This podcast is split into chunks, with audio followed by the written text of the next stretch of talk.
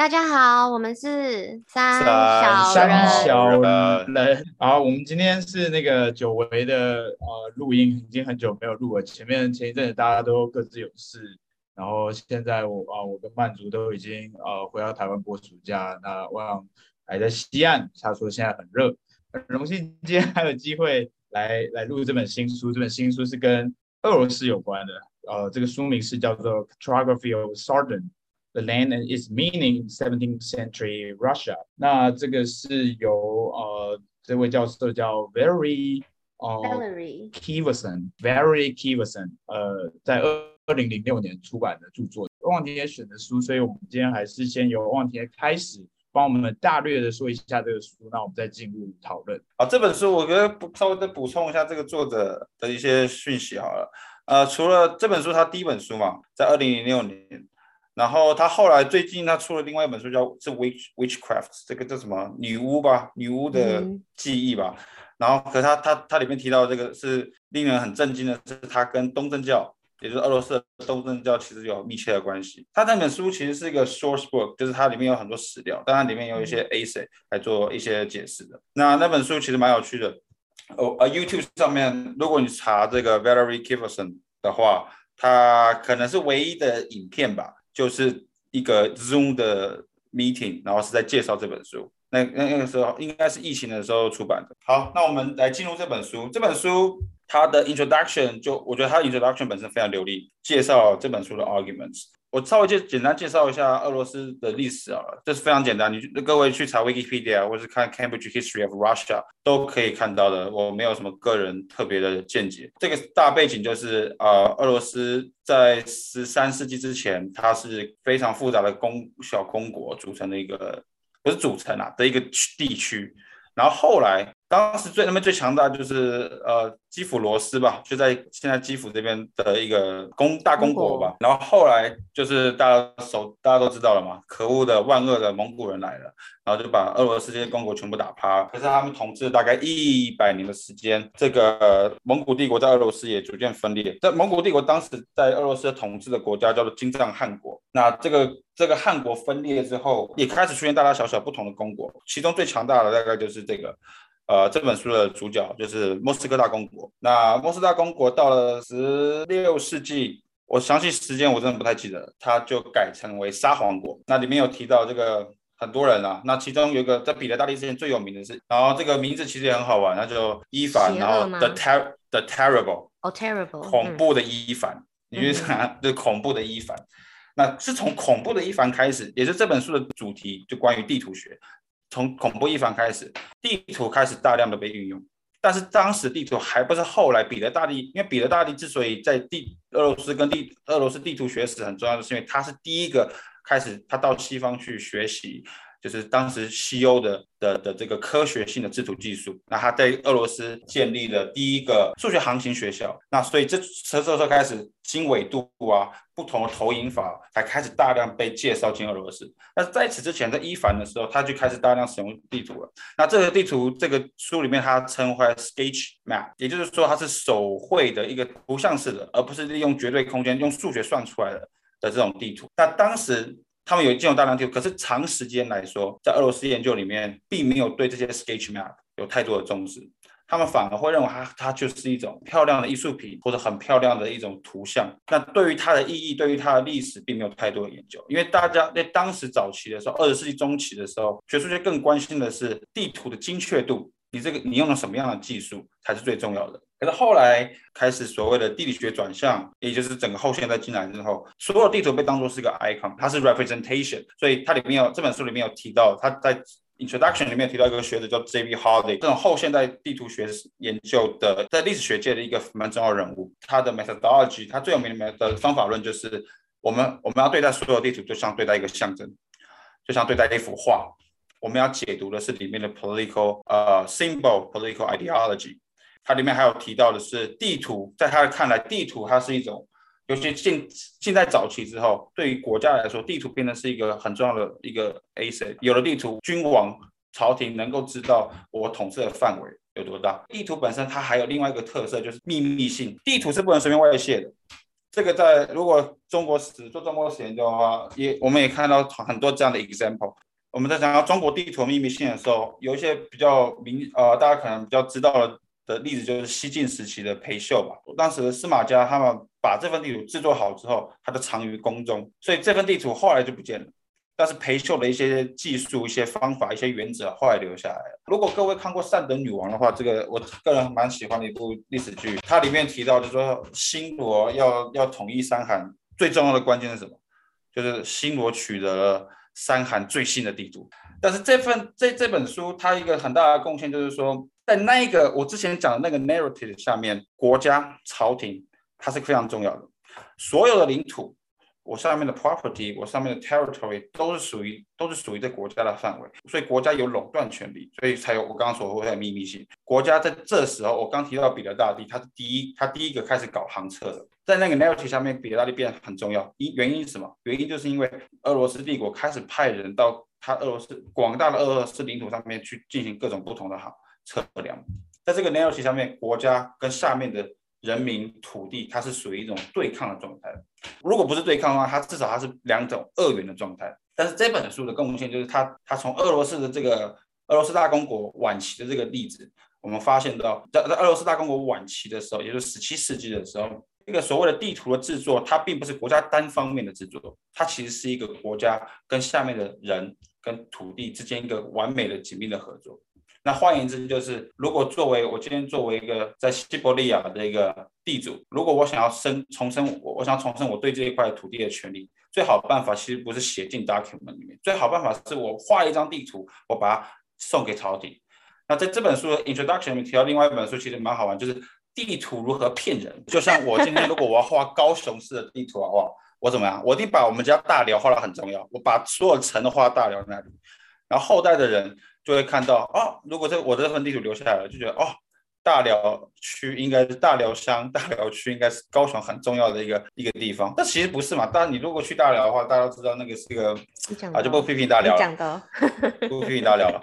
首先，他这是他第一个很大的贡献。那第二个贡献就是说，长期以来我们在呃欧洲的帝国史研究、殖民主义研究里面，有一个很重要的一个 argument，就是宗教与帝国主义之间的关系。就是传播宗教，它也是帝国扩张的一个很重要的驱动力。可是，在这个所谓的俄罗斯的案例里面，过去学者也注意到，就是说东正教跟所谓的俄罗斯往东边、往往往亚洲扩张的这个事实，它其实有有一定程度的关系，但是并不明确。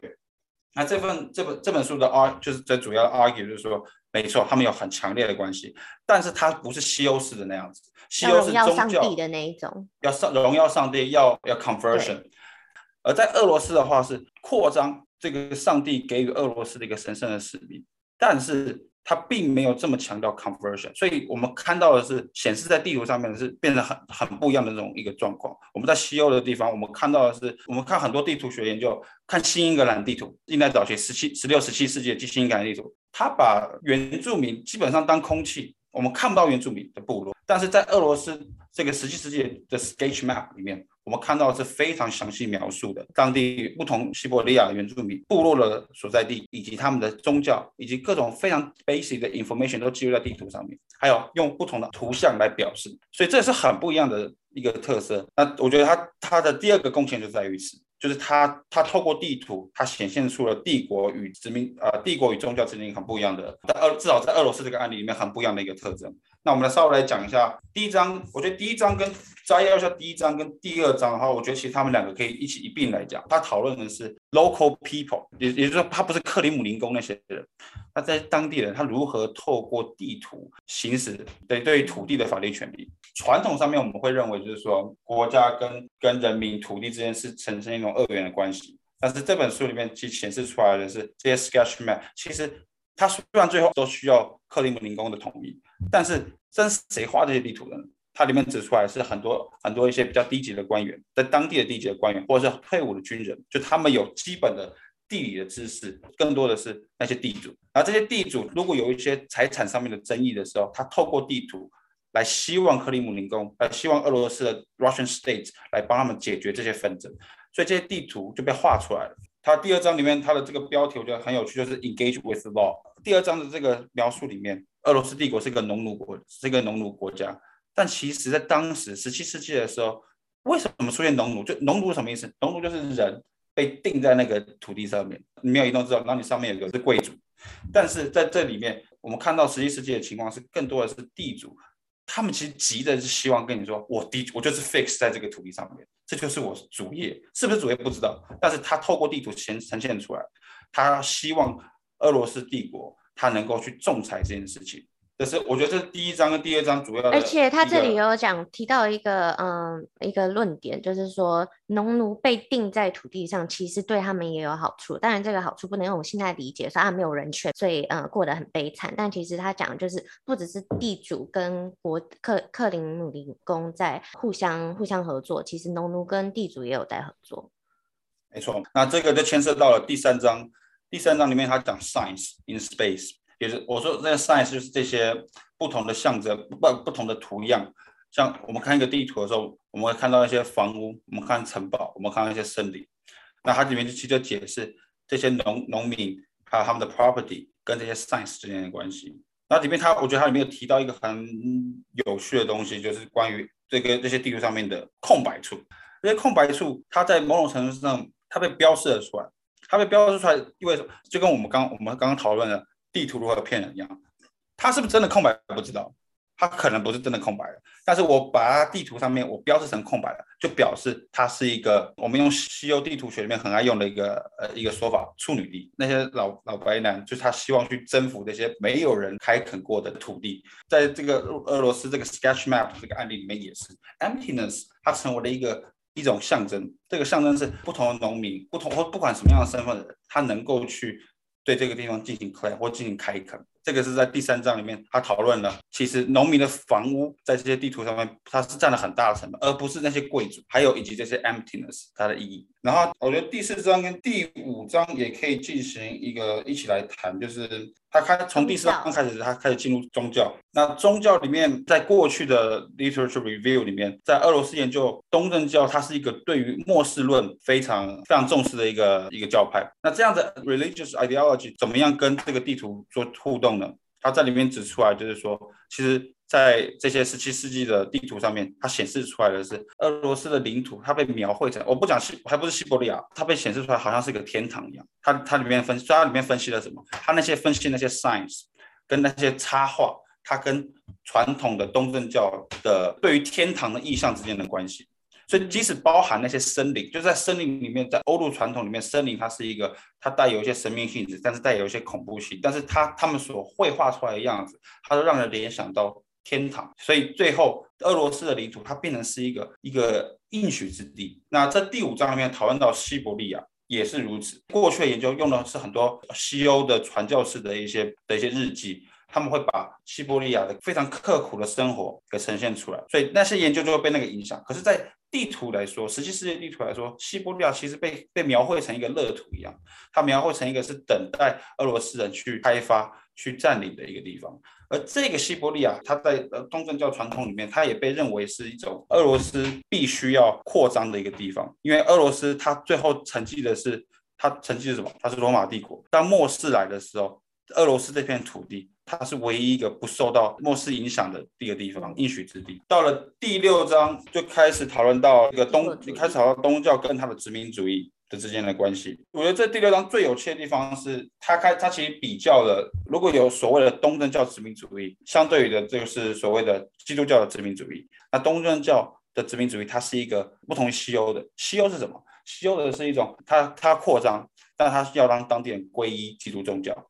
但是在东正教里面，他并没有这样的倾向，他认为你应该要扩张，这是上帝应许的，但是他并不要求 conversion。所以第六章跟第七章讨论的东西是什么？是东正教，它并不要求所有的人都要皈依东正教或者整体的基督宗教。他认为 diversity 是所谓的沙皇统治一个非常重要的特征，它显示出了沙皇统治的的的包容性，不管是不是真的包容，但是它显示出来是这样的一个意象。我觉得这里可以讲清楚一点，就是说西欧式的殖民跟宗教的关系是 convert 越多人越可以彰显上帝的荣耀。那在沙皇这里是。我沙皇土地的扩张就是展现上帝的荣耀，所以我只要里面的人越来越多，地越来越大，那代表我沙皇很厉害。我沙皇很厉害，代表我沙皇跟上帝的关系非常非常的强。然后在下面的人，在这个沙皇跟上帝一起照耀光芒的领土下面，你个人的宗教信仰是什么？他不在乎。没错，所以这个就直接联系到第八章所讲的，就是沙皇统治的特色性。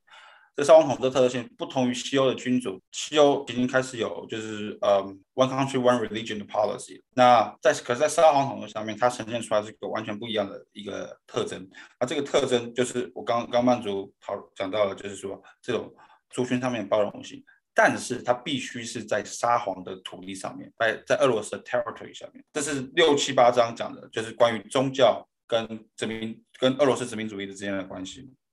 然后最后的结论，我觉得结论它很有趣的是，它讨论到了所谓的空间跟地方 space 还有 place 的差别。什么是地方？地方就很明确，就是哦大同区，它是个很明确的地方；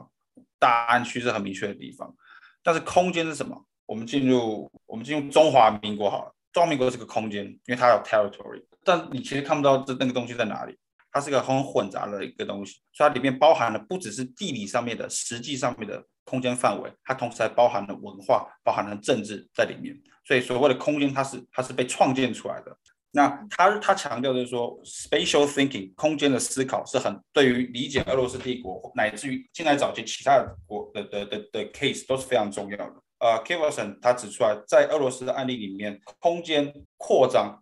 以及赋予不同不同地方各种不同意义，然后 under 的一个 single rule 就是沙皇的 rule 上面，它是非常重要。不管中东方专制主义这个 category 存不存，是是不是合法的，但是过去传统很多人认为 Russian state 它就是一个东方专制的一个特色的一个地方。但是从我们如果从 special thinking 来看的话，从地图来上来看的话，Russian 的的扩张其实跟跟西方人的扩跟西欧人的扩张是一样的。然后另外一点，他强调他强调的是这个农奴制度，农奴制度就是东方专制主义一个表现嘛。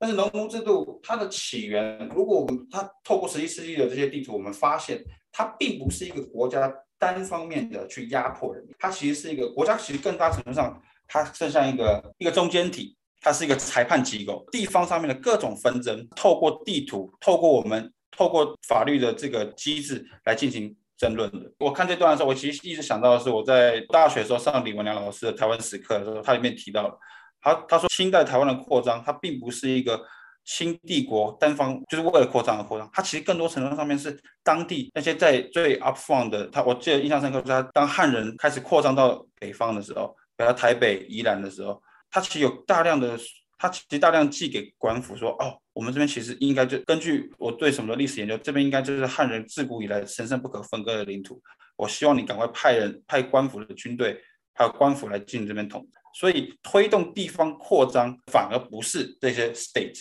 反而是下面这些，这些 local player。所以 serfdom 这个制度，我们不管它在。十九世纪末，它呈现出来一个怎么样惨绝人道的的的的一个现象。我们来看呢，十七世纪的时候，它其实是一种，其实地方的地主、地方的大佬、豪绅，他们跟国家他们伸张自己权力的一种方式。这是他，所以他们体现出来他们的 agency 在这里。我觉得这个这个这本书很很有趣的呈现这样的关系，也就是说，middle man、middle person，他反而某种程度上面才是真在近代早期的历史里面才是真正重要的。尤其对于帝国扩张来说，它改变了我们觉得有一个帝国的 institution agency，它不断的在向外扩张。它其实不是，它其实是一个 collaborate 的过程。所以这里面的关键是我们必须要去辨认出是哪些真正重要的利益团体在在 promote 这样的扩张。所以这是我觉得这是我看完这本书最大的感想。果然是刚考完资格考的人摘要的非常详细，historiography 内容重点论点 archive 对话的人，还有一些很有趣的例子都讲得很好。我们二十分钟又去了，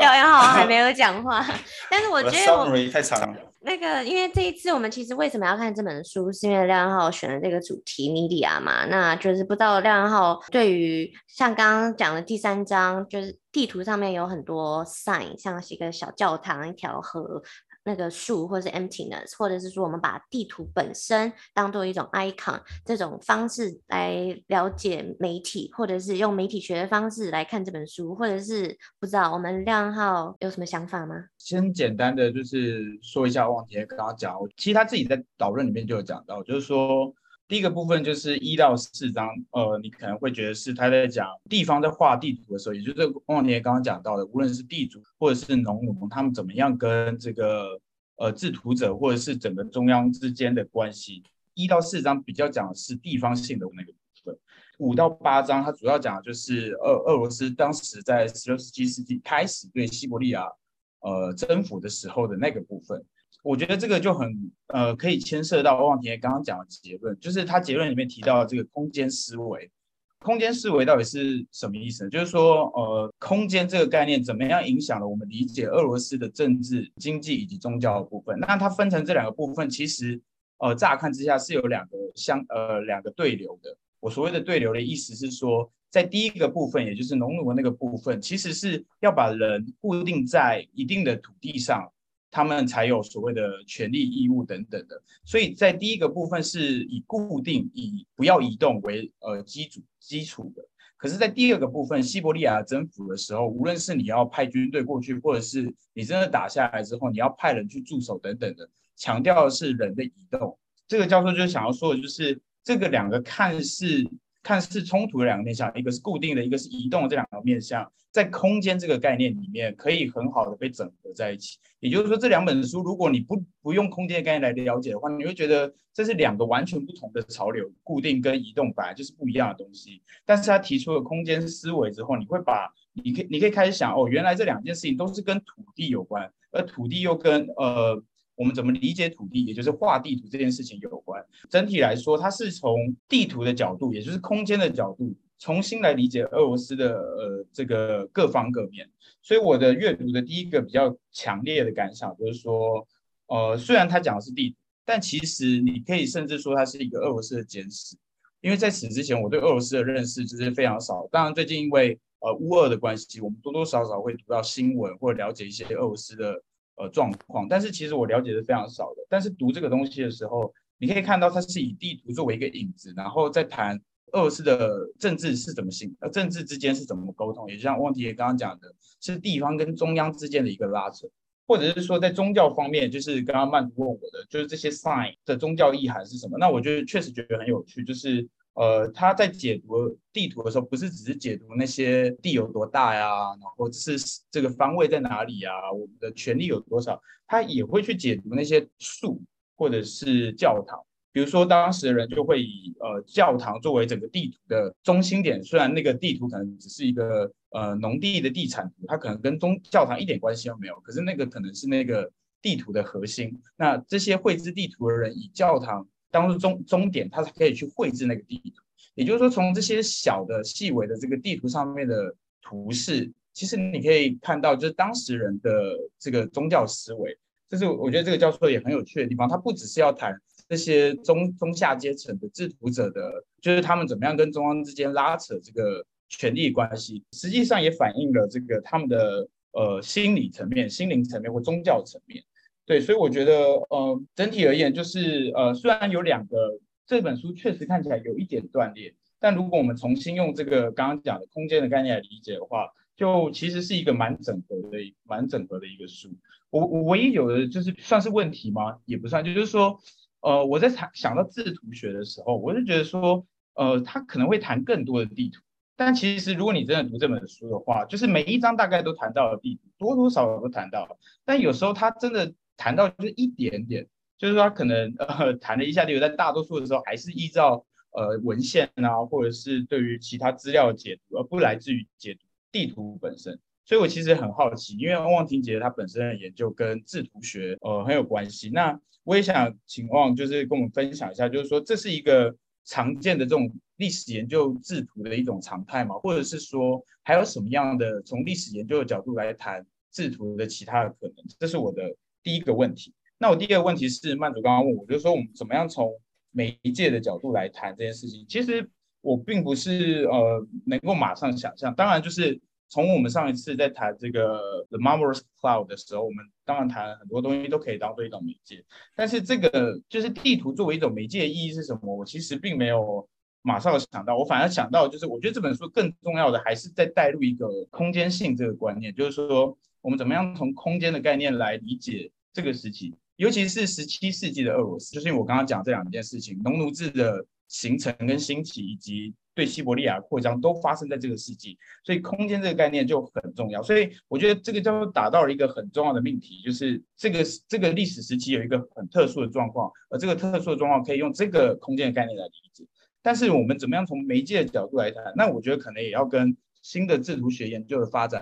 呃，放在一起才能理解。因为呃，它其实并没有谈到非常非常多的关于地图作为一个媒介本身的特质，无论是物质性。或者是说，呃，它的中介性等等的，那我觉得这个部分就会连接到我刚刚第一个问题。现在，或者是说，从这个历史文献的角度来看，这个书的意义大概是放在什么样的位置，以及现在的制学，尤其是从历史研究的角度来理解制图学，呃，大概是一个什么样的发展？那我可以请光阳来跟我们分享一下。对，非常非常非常深刻的问题哈、哦，这个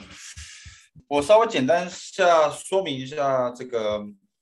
地图学这个文献学术的发展啊，第第一个，我觉得你观察很对，就是它这一本书虽然它是它的标题是 cartography 制图学，但是它并不是个完全讲 cartography 讲制图学的一本书。cartography 是复数，对对，对，它是个复数，它是 cartographies，但它主要还是在讲历俄罗斯的历史。你说的没错，那我觉得这个是的确是在地图学历史里面，尤其是历史学者为主的这个地图学史。来说是一个蛮常见的一个特色。那如果你去看地理学的学者，他在研究地图学，那就很不一样了。他们会跟你讨论投影法的不同，讨论技术的不同，讨论观测方式的不同，讨论虽然他们多多少少都会提到他们跟国家、跟政治之间的关系，但是他们的主攻方面就不在这里。我觉得我们的历史学里面主要还是比较一个词吧，叫 cultural geography 文化地理学，我们还是比较重视在这里。所以，我们同时虽然我们我们历史学家会以地图学为材料，地图当材料，但它其实还是对我们来说，其实像个另外一种材料，它只是有图片的材料。那就学科发展史的角度来说的话呢，二十世纪初期的时候，大家研究地图，就研究地图这个历史很长了，因为地图它一直牵涉到最最重要的是什么？政治、领土还有外交。当我们在进行领土谈判的时候，我们需要地图。那所以它其实从十九世纪末，十九世纪就很西欧就很多人研究了，在中国、日本、韩国都有历史地理学这样的一个学术传统，跟政治其实有蛮蛮蛮多的关系的。在西欧最早的发展的时候，它会以科学，对科学是它主要的问的问题，这个这个地图够科学吗？这个地图够精确吗？它用了什么样的投影法等等等这样的问题。所以在这个意义下面，像个俄罗斯十七世纪这些 sketch map，它完全就还有中国传统的。看那些地方志里面那些语读，完全不算数，没有没有什么好研究的，没因为它它本身它不是用西欧的那种科学制图学的方式来进行的。那是可是到了后来，也就进入到二十世纪晚期的时候，也就是后现代之后，这个把地图当成一个 icon，地图当作是一个文本来进行解读。从它的文化层面来进行解读，就开始潮流就开始出现了。在美国的地图学研究里面，有个重要人物，就是我刚刚有提到的 J.B. Harley，他就是强调地图必须要当 icon 研究。但是你有没有注意到，其实这样的 cultural geography 的 approach，它还是有个一个倾向性，就是它透过是解释，就是我解释我看到这个 icon，因为它它 J.B. Harley 就说了，我们应该把地图当做画，当做任何一种艺术品来，或者文学来做研来做呃一样做研究，而而不是去观察它的科学性。在这个情况下面，解释就变得很重要。所以这本书其实在某种程度上面还是比较偏重于解释层面。但是后来，也就是两千一零年左右开始发展的是另外一种新的，也就是物质文化开始进来了。也就是说，这种物质文化它更关注的是我，例如地图怎么样呈现出来，它怎么样呈现给观看者。我很喜欢的一部地图学的作品，它它是一个呃英语系的，我忘记它在哪里，应该在东岸的一个大学，它叫 Markner。呃，他的书是研究美国早期十八世纪的一些地图。它其实并不是用来我们用来指路的，像 Google Map 用来指路的，它其实更像是一个艺术艺术作品。所以它里面研究的是它在地图在家中的布置，以及地图在 public sphere、public space，像是 Congress，它里面有提到就是在在在费城它的 Congress 的外面其实就是一个很大的那个北美十三州的地图，它人们其实在那边进行辩论，你说地图在不同地方 display 它有怎样不同的效果，也就它的物质性、它的物质基础，还有另外一批研究者是研究它的像工匠，它的这个工艺生产，它是用什么样的元素，这些工匠在生产它过程中有什么样的考虑，而这些其实后来研究者发现就是说。对于地图怎么样形塑，怎么样呈现给观者，其实某种程度上面，它比这些所谓的君王，比所谓的 ideology 还要更关键性。什么意思？意思就是说，我的生产成本，我就是有这么多 material，我在这有限的物质基础上面，我就是只能，我才能够画出这样子的地图。而这些地图，它最后形设出来的，它其实跟国家，其实跟 bureaucracy 想要呈现出来是某种程度上落差的。所以这些人，这些工匠，这些 middle man、middle person。这些 artisan 才是更关键的，也就是它的物质性其实才是更关键，而物质性是会影响人们的思想，人们影响的 feedback。那我觉得是很不一样的。所以如果要拿现代的地图学史的角度来批评这本书的话，就是它太多，它都只有解释。它虽然指出来是哪些人，但是它并没有去探析到它如何制作出来的，以及制作过程如何影响到后来的观看体验。我觉得这是一个蛮不一样的、不同的 approach。对，那曼竹，你你呢？你有什么想法吗？关于这个书的讨论？我刚刚讲说，它的 cartography 是复数，不是单数，就是其实不是要炫耀英文，是其实，呃，这本书它用什么材料，其实是一个，呃，它的论点的一个起始点嘛。他自己在呃 introduction 里面有讲说，他为什么会想要写这本书，或他为什么有有办法写出来这本书，是他发现了很多在法律案件里面的地图，他觉得怎么会这样，怎么会放在法律案件里面，这是一个很有趣的故事。怎么讲？我非常非常喜欢这本书，而且我觉得跟朋友。朋友一起念书还蛮有趣的。原来我们的兴趣差这么多，因为我这这本书非常非常的喜欢。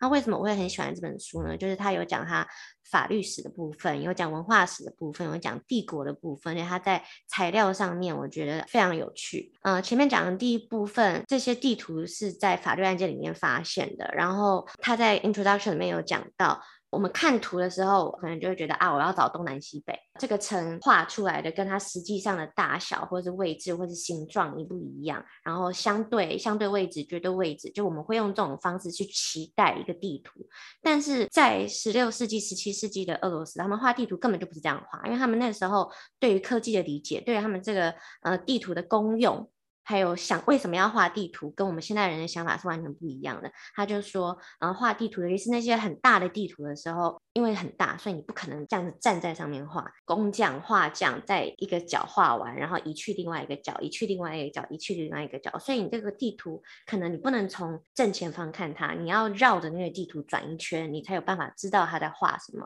而且有的时候，一个地图上面会有两个太阳，然后或者是说这里有一个教堂在这个地方。其实根本就不一定有教堂，所以他我要讲的意思就是说，看这本书刚好跟我六呃六月的时候去参加一个以档案为主的工作坊的经验有呼应，就是其实我们常常会很难去避免用一种呃就是研究者的方式跟你的档案互动。像我我要看的档案就是一个满文档案，我要看的档案是康熙朝，它上面写的就是康熙朝的档案，但是我参加那个 workshop 以后。我我觉得我有点崩溃，就是有一个教授说，因为这些排版太漂亮了，太精美了，所以他其实有可能是乾隆朝的时候说啊，我们把康熙的东西整理整理，然后放在一起。然后后面，嗯，后面要出版的时候，就是说啊，因为他是康熙朝的，所以就放在一起看。然后还有一个教授讲到，他以前在他的档案是写八线档案，八线档案是在四川的一个非常有名的法律史的档案。两千年或两千二零一零年以后写法律史的人，基本上都是用八线档案。为什么要用八线档案呢？因为它地方地方法，然后有很多很多不同案件，然后有很多 testimony 这样。然后他就说，他以前看的时候，就是啊，按照那个时间排，道光十年。八月三号，然后这样排排排排排，然后看了以后，就大概说好，我们八县呢，大家在乎的法律法律权益是什么哈？然后人是怎么样去法庭上面吵架的？吵完以后，呃，这个行政程序是什么？就后来他就说，他是在他的书出版了三五年以后，他才发现那些八县档案其实根本就不是那样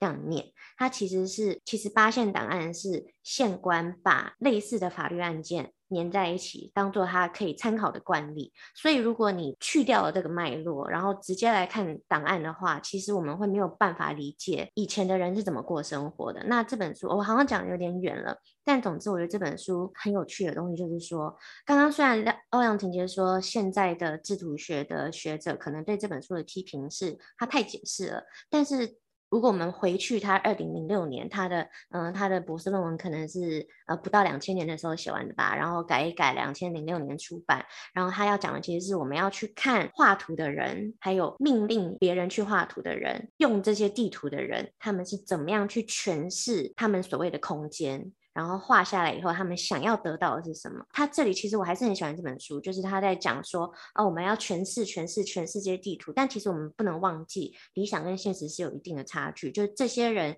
不管他是地主，还是中阶军官，还是有点知识的呃的人，或者是呃农奴，他们画了这些地图以后，呃，想要得到的可能跟他们现实上面的，或者是克林姆林宫那些人是可能是有差距。但是我们要讲的就是，他们透过画地图，他们。呈现了一种空间，然后呈现了一种空间以后，去创造了一种空间感，然后去得到他们想要的东西。这是呃，我对这本书在第一部分的心得。我觉得很有趣，就是我觉得当世界史学就是整个不管哪你做哪一个 field，在两千年的时候，乃至于到现在其实都是，我觉得我认为这些这种跟这种强调 local documents 的，都跟一个学者叫做 Christoph Belli 有关。他在二是他一九九六年啊九四年的时候出版了一本书叫《Information Empire Information》，然后它里面它其实强它其在批评的就是萨义的呃阿尔萨义东方主义那本书。那么那本书他萨义的他他会认为就是说，在西方的西方的这些 imperial state，它有关于东方有一个想象，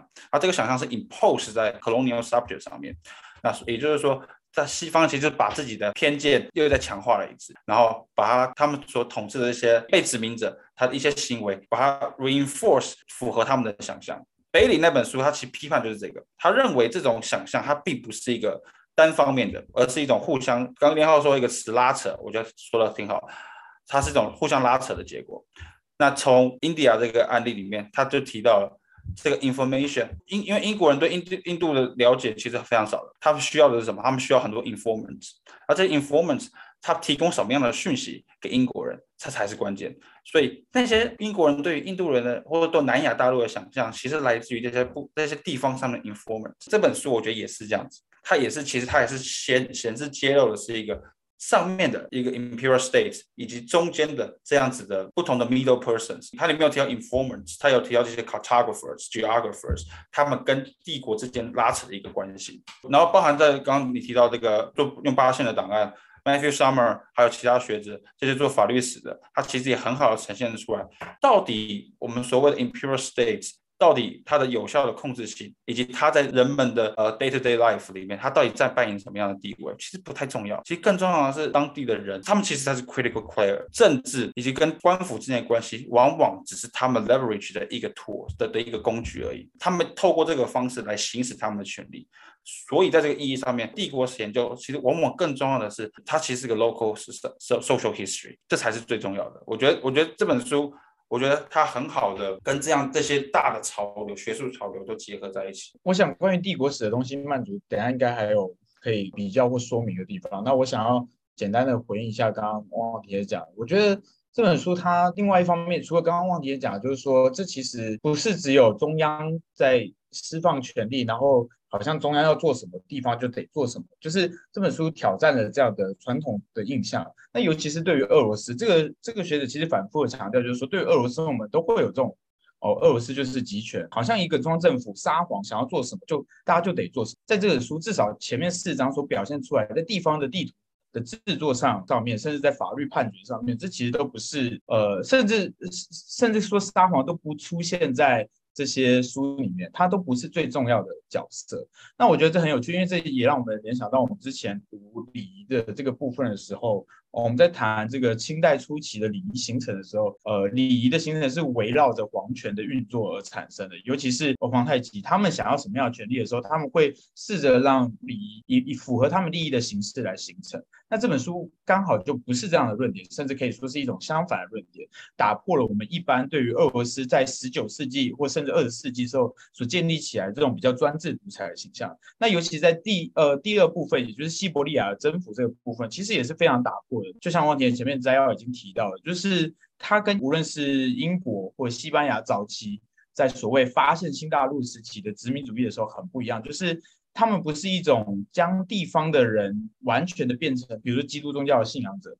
然后或者是说，因为这地方的人无知，所以我就全部铲灭。这个书的作者想要强调的是说，对，呃，俄罗斯在征服西伯利亚的时候，确实也有暴力，这个都是无可磨灭的残酷。但他们对于宗教的信仰是来自于那个地方可以被沙皇所统治，而不是来自于那个土地上的人，而这就完全形成了很不一样、很不一样的这个统殖民统治的结果。那这也就联系到他，因为他其实后面就在讲俄罗斯因为这样，所以变成一个很不一样的帝国，就不同于英国或者是西班牙。那我就觉得从帝国角度，我们又可以把这个话题转向曼族，也就是说曼族在，因为曼族自己一直在研究帝国史这方面，那他后面这个学者本身也做了很多的比较，他不只谈俄罗斯，他在第七章里面也谈到非常多的其他的殖民统治的不同。那我想就是曼族你怎么看待他在研究比较帝国或者说帝国这个层面，跟这个这这个这本书跟帝国的关系会是什么？哦，对，我刚刚讲说我很喜欢这本书，就是因为它第二个部分其实在讲帝国，而且是比较帝国。然后我觉得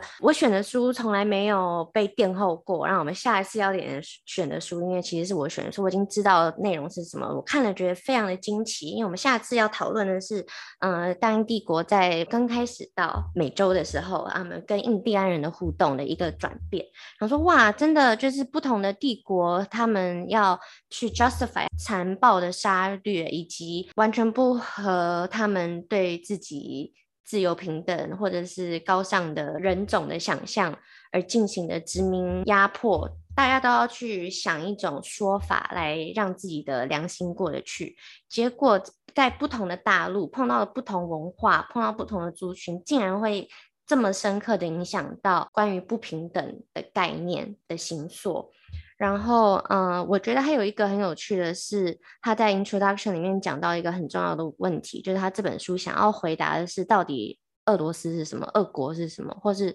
什么是俄罗斯的？然后我觉得很意外的是，没想到他在 introduction 里面说的话，跟他在 conclusion 里面说的话，其实都在我们做清朝研究的时候必须要常常面对或是被挑战的问题，就是到底什么是中国，或是到底什么是中国的，或者是呃，为什么在近代早期，俄罗斯或者是清朝是一个普世帝国，是一个多元化的帝国，或者是它真的是一个帝国。不要忘记，我们在讨论帝国的时候，俄罗斯帝国跟清朝都是很重要的 player。竟然不同的研究领域，而且不完全总是一样的时间，但是俄罗斯帝国的研究学者跟清朝的研究学者竟然要面对一样的挑战。我刚刚帝国好像没有讲得很详细，就是刚刚其实欧阳婷姐有讲到地图上面留空白，然后把它。想象成是处女地，这个在嗯、大英帝国在嗯、美洲的时候，他们比较常用这种方式，就是他们的论点是说，嗯、不只是上面没有人，那事实上是有人嘛，有印第安人，对不对？那嗯、他们要怎么样去把明明有人的地方说成没有人呢？就是说，印第安人他们根本不会耕作。他们很浪费他们的土地，他们没有呃农业的科技跟想法，所以这些地本来人就已经很不多了，再加上住在上面的人呢，是一群不会处理这么好资源的人，所以我们大英帝国的子民是有上帝给予我们的呃权利义务去殖民这个处女地，这个是他们的论点。可是，在西西伯利亚就完全不是这样，他们碰到的。文化跟族群并不是像印第安人的样子，所以他们因此创造出来的帝国合法化的说法是说，呃，我不需要让全部的人都 convert 变成基督徒，而是只要我的帝国扩张，然后下面的很多元的族群臣服于我固定的缴税金，然后固定的缴一些贡品，这就是我沙皇呃荣耀上帝的结果。然后因此他的结论，俄罗斯帝国是一个多元的族群的包容的、罕见并蓄的多元。民族帝国，这是他因此得到的结论。所以这个不同的文化跟人的互动跟冲突，跟西班牙帝国的大英帝国的殖民手段跟说法是完全不同的。那他就是透过地图的方式。还有，呃，在地图上呈现的他们的意识形态 （ideology），这个刚刚刚刚欧阳婷姐用了蛮蛮多这个这个字，然后我觉得用诠释制图的目的手段，然后来理解帝国，算是这本书我觉得很具有启发启发性的地方。我的，我想，我想，我想，我想 follow up 曼竹刚刚所说的，我觉得这个提到一个就是帝国。在不同的 context、不同的地方，会有呈现出不同的不同的历史特色，对吧？过去常会认为帝国它其实有一个 universal 的 features，它必须要是农农业的，它必须要是扩张性的，它必须要是跟宗教有这件事情要有强烈关系的。但是我们后来帝国史研究慢慢的发展，尤其像这本书，它呈现出来是一个很，它呈现出来是很多不同不同的特征。那所以我觉得这样的书，它其实在改写过去帝国史的研究。呃，改写什么呢？就是 middle persons 的重要性。就我刚刚，我觉得曼竹刚刚有说到这一点，就是说真正在改变的，我觉得 imperial state 在近代早期的时候，它真的不是一个，它并没有，它并没有像现在有一个很很厉害的 communication tools。对我这我们这种呃历史学家或者说文学史研究者来说，更真正重要的可能是那些被埋藏在历史的这些宏大叙事下面的那些中间的人物，他往往才是更重要的人。我刚提到那个 Bailey 就研究南亚 Information Empire 那个作者，他有一一篇 article，他在讨论的是为什么南亚大陆它最后会被所谓的大英帝国给殖民掉。我们都知道西班牙帝国是怎么在美洲建立起来的，它基本上是透透透过什么？透过武器，还有一个更重要的是透过疾病，疾病把整个印加帝国的人百分之九十人都消灭掉了。那大英帝国呢？印度一直都是印度一直都非常是 populated 的地方，他们什么方式？他还是透过这些中间人，他里面提到了一个叫 portfolio capitalist，这些人他其实就是在为不同的当时印度有很多不同的 states，他们运送物资的这些人，原本是南亚当地的 local people，后来他被他被什么取代了？他被葡萄牙人，他被西班牙人，还有甚至 British French 所取代。西欧的殖民者进来之后，这些人与他们的殖民母国的人合作，他很快的就把资源给垄断，很快的原本的 local states 他就失去了他的力量。所以我觉得这个是我觉得帝国史的一个很好的，大概是已经持续二十几年的一个潮流，就是对于 middle persons 的重视。其实我们也谈了很多，就是稍稍的做一个总结。那我想。先从我开始，然后我延伸刚刚汪婷也说的，尤其这个中间人的这个角色，我觉得很精彩的部分是说，因为这些中间人，他们很多时候是只比一般人多识一点点字，或甚至他根本不是，他只是在那个位置，他被要求去做呃制图。我觉得很有趣的一点是，这些人其实没有本身没有留下什么样可以理解的资料，也就是说，我们要怎么样理解一个没有被历史文献所记载的呃阶层或者说族群？他们到底在想什么？我觉得这个作者，呃，尤其是刚刚的第四章，就是在讲这个制图里面的这种，不是说呃土地有多大呀，或者是说方位，而是了解那些差，就变得很重要。我刚刚提到，就是无论说是教堂，或者说呃，它里面很强调树这一点，就是说树到底跟呃东正教或者说基督教里面的关系是什么？那他就提到说，啊，其实里面涉及了呃。亚当跟夏娃在伊甸园里面的这个情景，所以当他在看这个这个地图里面的树的时候，他是把这件事情连接在一起，然后去解释哦，这些人在画这个图的时候，他可能的他可能的想法是什么？嗯，当然他就说他不想要过度解释，所以这一群人这这这张地图上所反映出来的这个制图者的想法，不一定能代表全部的中间阶级。但是很大程度上，它提供了我们一个线索，去了解一个没有被历史文献所记载的一个阶层。对我而言，这是非常有趣的地方。就是说，除了从中间人来看待帝国之外，中间人本身所反映的那个文化面向，也是这本书的一个很重要的贡献吧。为什么我要强调土地这一点？就是在于说，这本书给我一种感觉，就是它不像是我硬要套一个空间的概念，或者是空间的思想理论来理解十七世纪俄罗斯，而是我觉得这个作者很长时候是。从这个时期所拥有的特殊性出发，也就是说，这个时期拥有农奴制以及征服西伯利亚这两件事情，他从这个这个特殊性出发，回到了我要怎么理解这两个这两个特殊性啊？原来都是跟土地有关，而土地又都是跟制图学有关。我觉得他给我一种历史历史感的一种对。那我已经讲了很多了，我就把剩下的时间给曼竹跟我讲。燕浩这个结论极其之深刻。我觉得我想回到就是说，呃，我们上一本书讨论的这个艺术跟技术之间的区别，我觉得最重要的就是关于 technology，它里面有提到那本书里面提到 technology 对吧？这个 technology 才是最重要的。那我们在看这个地图学的时候，technology 它是一个可重复的一个 standard。那在这个情况下面，我觉得它对于很多东西的影响反而是更为的深刻的。那什么什么意思呢？就关于地图这件事情，地图学它其实是一个，在我觉得在当时在这些 sketch map 的制作当过程当中，我觉得它如果它有一个 standard 的一个标准在怎么制作地图的话，它可以变成一个 craft。但是我其实在这本书里面，我们看不到这样子的一个现象，我们反而看到是它更多的是它的结果。我觉得就结论来说的话，我希望我我我自己会个人会希望，就是说未来我可以看到更多的关于俄罗斯这种地图学研究，而是是关于它这种地图做一个 craft，它是怎么样，是怎么样的一个过程，是有怎么样的 process，然后以及它跟帝国扩张以及宗乃至于宗教之间的关系，这是我我想看到更更多的是这方面的面向。对，果然两个两位朋友都是刚刚考完资格考，现在已经是博士候选的人，博士候选人的人。觉得今天我们虽然好像每个人都讲很多很重，然后讲的题目很广，然后又呃用尽全力在讲，但是我自己是觉得听起来蛮爽的，很开心，而且真的非常感谢大呃欧阳婷姐最后讲到 technology，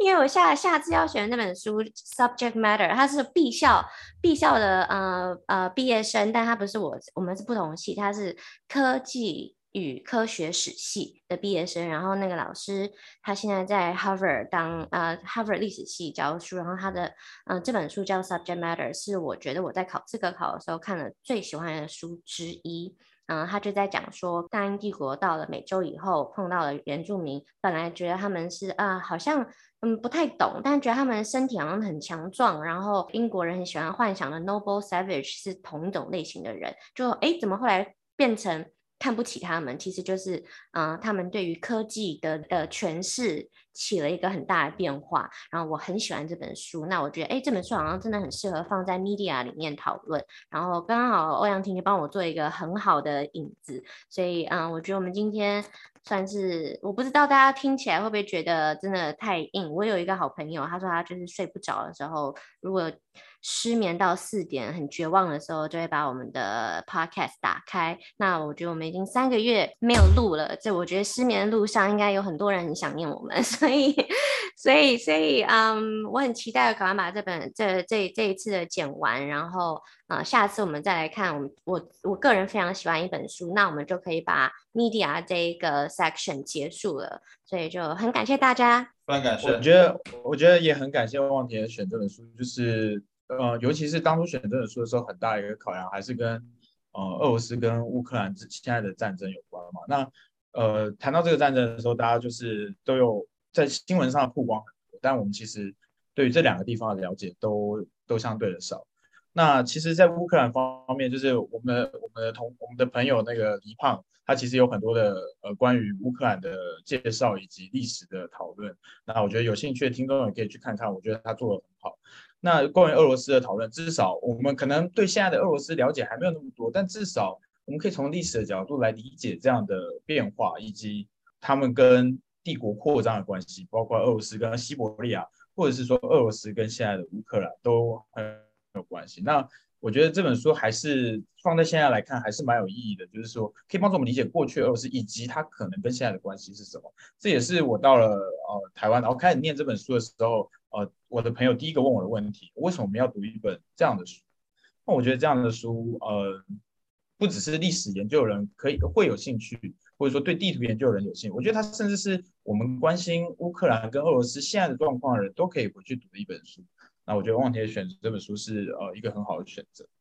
那最后那个他在 intro 里面讲到他要回答什么是俄罗斯，我们选这本书的欧阳婷杰有没有答案？这本书是怎么说？什么是俄罗斯？嗯，这个他并没有明确回答。不过我的感想就是，看完感想就是，俄罗斯是俄罗斯人民的，俄罗斯特定人民的俄罗斯，对吧？所以就是那些地主啊，那些 retired military，那些政府官员，他们的。因为我们说实在，我们讨论一个问题，是这本书的 publicity，它其实基本上是没有的，只有少数的人在 administration 的人在 court 才看得到。所以而可是这个这些 sketch map 却反而成为后代，就是我们经常比比比呃彼得大帝之后那些用科学的制图学方式测量地图的时候，它反而变成是很重要的一个呃呃 evidential doc 呃 base，对吧？所以它其实基本上参考了这些 sketch map，然后画画出后来的俄罗斯帝国。然后，所以在这个情况下面，所以这个东西很重要。但是这个东西它形成了俄罗斯的 territoriality，但是它是少数人的，而是少这些少数人，他并不是指 state player，而是这些 local player 都都参与其中。但是它毕竟不是多数的，所以我觉得最后结论是俄罗斯，什么是俄罗斯呢？那就是特定少数人的俄罗斯。嗯，很有趣的结论，帮我们帮这个书做了一个小结。好，好，非常感谢大家，我们希望赶快可以录下一次。谢谢大家。那我们下次见，拜拜，拜拜。